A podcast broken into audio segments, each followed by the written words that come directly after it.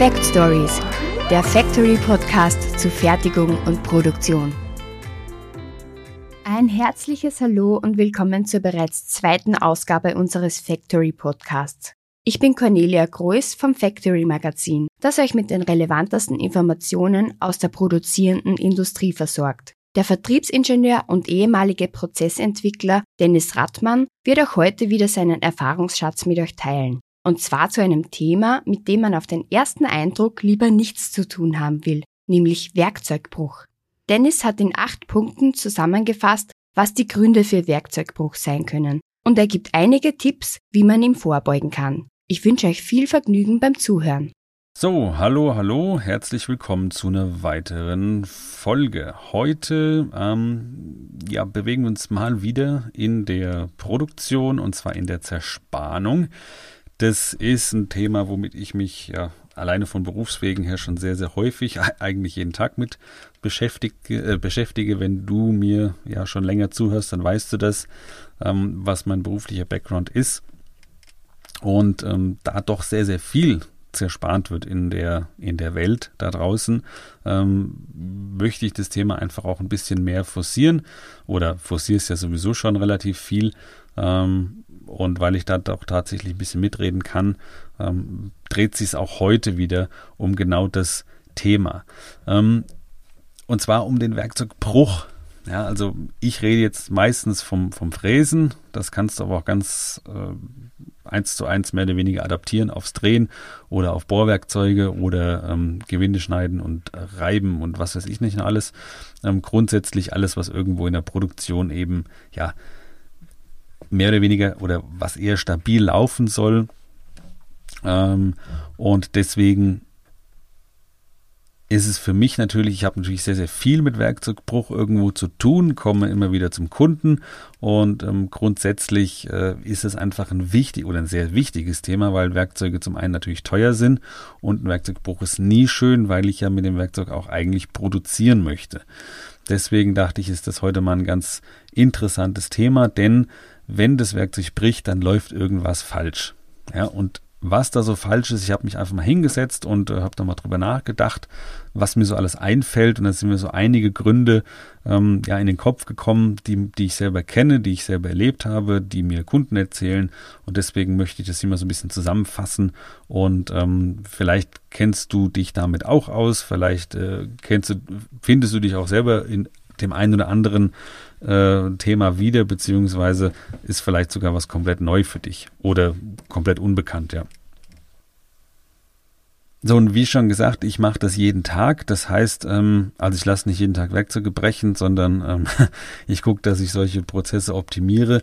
Und ähm, da bewege ich mich persönlich jetzt wirklich im Bereich Kunststoffzerspannung, Stahl, Aluminium, auch Keramikzerspannung ähm, ist ein Thema. Holz weniger kommt mal vor, ähm, aber diese Schreinergeschichten oder Holzverarbeitung mache ich weniger oder fast gar nicht. Aber selbst Schaumstoffzerspannung, ja, kann man auch fräsen.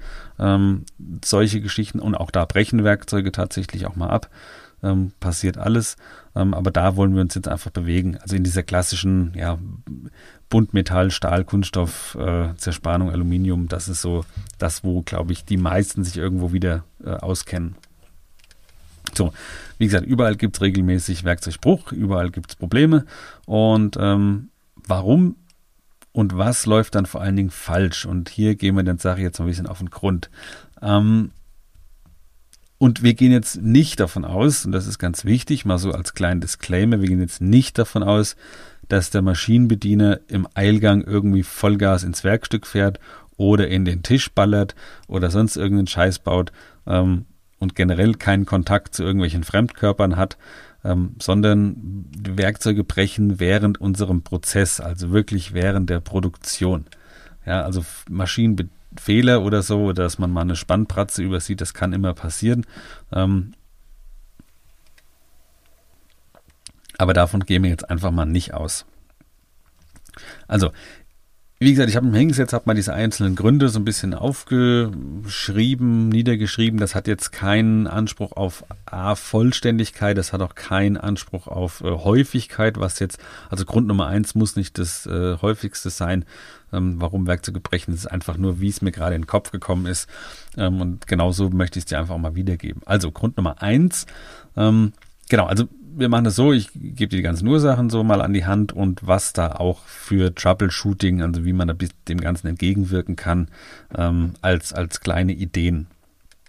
Also, Grund Nummer eins, was der Bediener oder der Kunde natürlich immer gerne sagt, Werkzeug ist scheiße. Ja, Werkzeug ist, das bringt nichts, das taugt nichts. Ja, kann sein.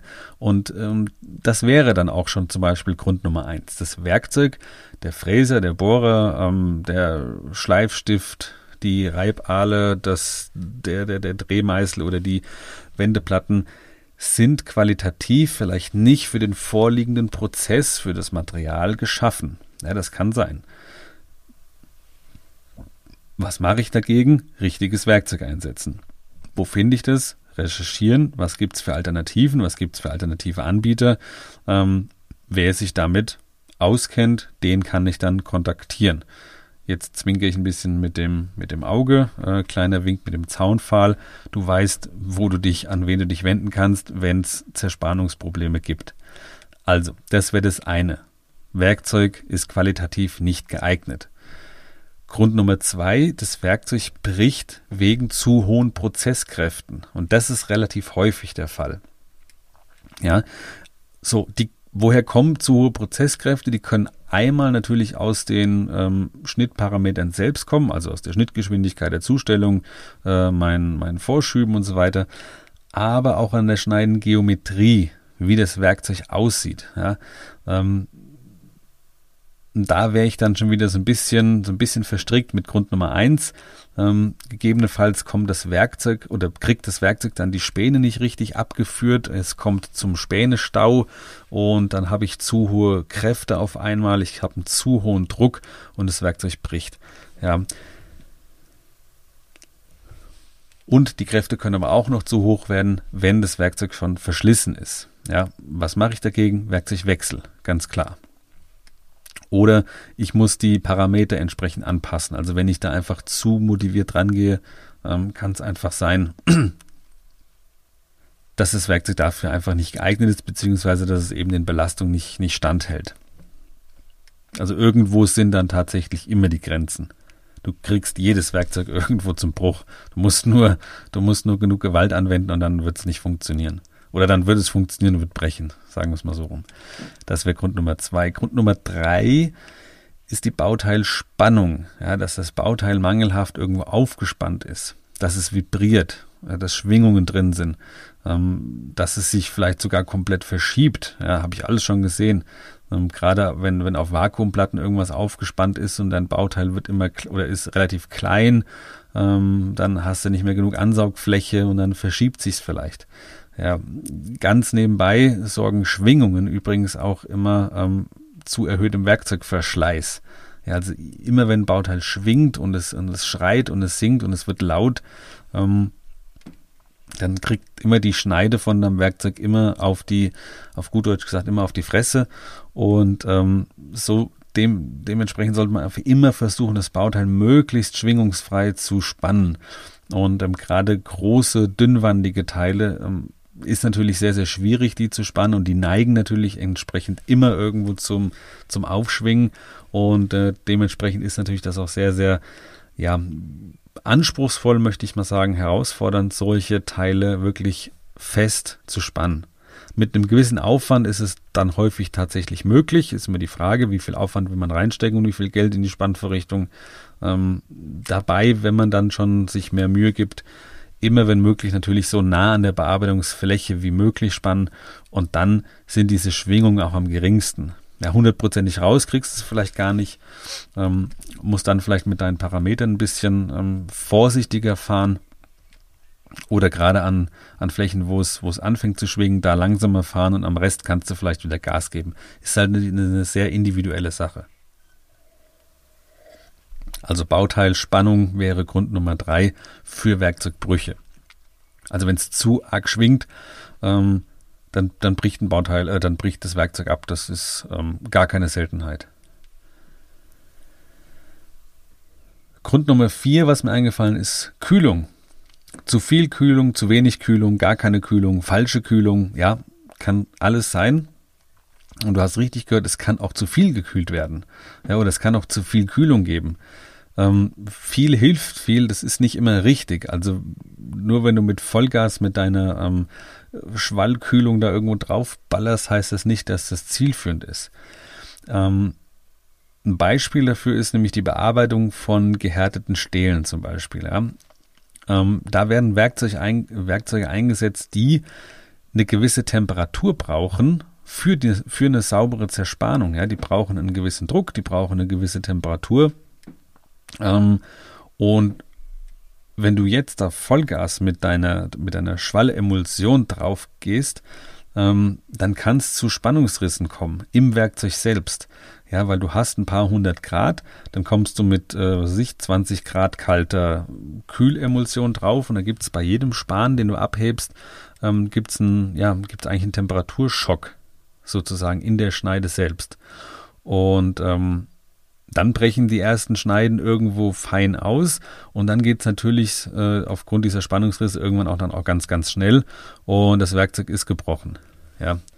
Also gerade im Fall von gehärteten Stählen bitte immer trocken arbeiten oder mit Druckluft, das ist völlig ausreichend, dass die Späne ein bisschen irgendwo ähm, ja, wegfliegen, weg von der Schneide und ähm, das reicht dann normalerweise oder sollte eigentlich ausreichen. Wenn du zu wenig Kühlung hast, zum Beispiel ähm, ist Aluminium immer der Klassiker, da geht's dann, gibt's dann ganz, ganz schnell ruckzuck so eine Aufbauschneide. Hast du sicherlich auch schon mal gesehen. Die Spanräume kleben regelrecht zu, die setzen sich zu und im Grunde ähm, haben wir dann wieder den, den Punkt Nummer zwei, die zu hohen Prozesskräfte drin. Ähm, die Späne kommen nicht mehr richtig weg. Das Werkzeug drückt viel zu arg, weil ähm, die, die Schneide nicht mehr wirklich sauber den Werkstoff schneidet und das Werkzeug bricht. Das heißt, da wäre dann immer so dieses klassische zu wenig ähm, Kühlung, gerade beim, bei diesem weichen Aluminium. Also das ist schon, ist auch eine, ja, eine Herausforderung für sich.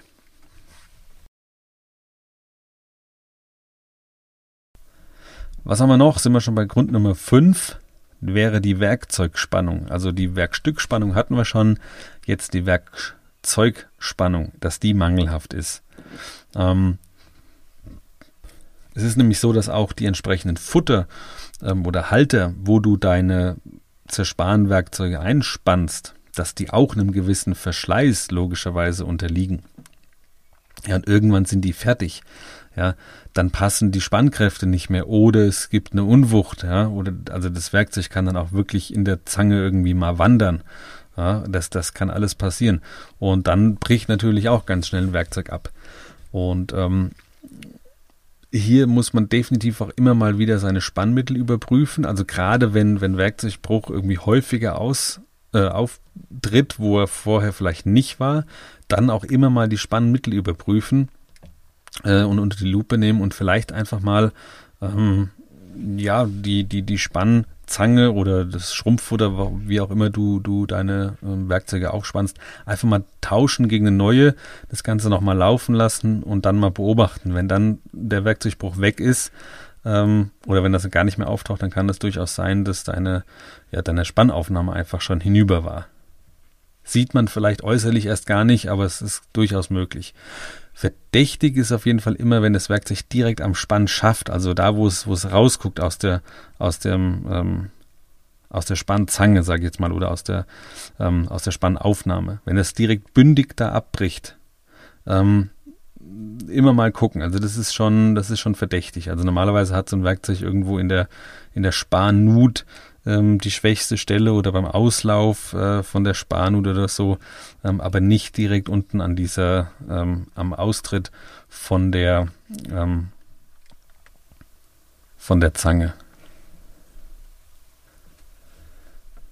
Kommen wir zum Punkt Nummer 6. Grund Nummer 6 für Werkzeugbrüche ist eine instabile Maschine oder generell eine Maschine, weil auch nicht jede Maschine für jede Bearbeitung ausgelegt ist. Ja, wenn, wenn, die, wenn die Steifigkeit oder die Dynamik von der, von der Bearbeitungsmaschine nicht passt und wenn die vor allen Dingen nicht mit der, mit der Bearbeitung selbst irgendwo übereinstimmt, ja, dann geht zunächst die schwächste Stelle in die Brüche und das ist meistens das Werkzeug. Ja, wenn aber generell jetzt eine Maschine nicht für die Bearbeitung ausgelegt ist, ähm, wird auch früh oder äh, später die Maschine irgendwo massiv in Mitleidenschaft gezogen werden. Und deswegen guck dir immer an, was hast du für Material, was hast du für Bauteile, die du bearbeiten möchtest und ist die Anlage, ist die Maschine überhaupt dafür ausgelegt. Also nur weil sich irgendwo eine Spindel dreht, ähm, heißt das nicht, dass du damit alles bearbeiten kannst. Das sollte aber eigentlich auch klar sein. Trotzdem möchte ich es hier der ja, Vollständigkeit halber nochmal sagen. Ähm, dann hätten wir den Grund Nummer 7, das sind Schwankungen im Material von unserem Werkstück. Ja, also wir hatten ja schon mal das, das Werkzeug im Grund Nummer 1, dass das Werkzeug selbst mangelhaft ist oder vielleicht auch einfach nicht geeignet oder vielleicht auch von minderer Qualität. Kann natürlich auch beim Material von dem Werkstück sein, ja, dass du Einschlüsse hast, gerade was jetzt äh, Gussbauteile angeht. Hast du Lunker drin, hast Einschlüsse drin. Oder vielleicht hast du sogar unterschiedliche Härten. Also gerade bei Randschicht gehärteten ähm, Bauteilen hast du deutlich unterschiedliche Härten teilweise. Ähm, das muss ein Werkzeug natürlich auch erstmal abkönnen. Beziehungsweise musst du vielleicht mit unterschiedlichen Werkzeugen vorarbeiten, nacharbeiten und so weiter. Ähm, muss man wissen was, was für Material eigentlich auf der Maschine liegt, was es vielleicht für thermische Behandlung schon gehabt hat und so weiter und so fort. Und ähm, wenn du dann natürlich mit einem, ja, mit einem Werkzeug dran gehst, was vielleicht für das Material geeignet ist, ähm, aber fürs weiche Material und nicht fürs gehärtete, dann hast du auch schon wieder ein Problem. Kann auch zur, ähm, ja, zu Werkzeugbrüchen oder zu Werkzeugbrüchen führen. So, dann mein letzter Grund Nummer 8 wäre die Strategie, dass die Fehler hat. Also sprich, die Programmierung im CAM hat gegebenenfalls irgendwie Störkonturen übersehen, die Aufnahme was ich, sind vielleicht unterschiedlich, an manchen Stellen zu hoch. Ja, also ich spreche jetzt hier von irgendwelchen, ähm, was ich, Spannpratzen oder so, wie das Bauteil aufgenommen wurde. Ähm, da hat dann der Werker eine andere hergenommen als die, die im Rüstplan vielleicht drinsteht, weil er keine andere hatte. Ähm, kann durchaus passieren. Ähm, oder eben die, die Strategie hat irgendwelche Restmaterialien nicht gesehen oder fährt irgendwie Vollgas in irgendeine Konturecke rein. Das Werkzeug kriegt eine zu hohe Umschlingung im Material und ähm, das kann dann für den Fräser unter Umständen einfach dann auch schon das Aus bedeuten, ja, dass der dann schon direkt ähm, in die Brüche geht. Und deswegen braucht es eben natürlich auch immer eine saubere CAM-Programmierung. Ähm, wenn du jetzt nur Einzelteile programmierst und es sind wirklich teure und große, aufwendige Bauteile, ist es vielleicht gar nicht so schlecht, entweder direkt an der Maschine zu programmieren oder dass auch dann der Maschinenbediener wirklich dabei bleibt, sich das anguckt ähm, und wenigstens beim groben oder beim, beim Vorschrubben beispielsweise guckt, wo es vielleicht eng wäre, wo man schon im Kamm gesehen hat, okay, da könnte es eng werden, dass man da wirklich äh, mit der Hand am Poti langsam vorbeifährt und guckt, okay, das es passt oder das passt eben nicht. Und trotzdem natürlich immer äh, auf eine saubere und auf eine ordentliche Programmierung aus dem Kamm achten. Das wäre Grund Nummer 8, kann eben auch zu Werkzeugbrüchen führen.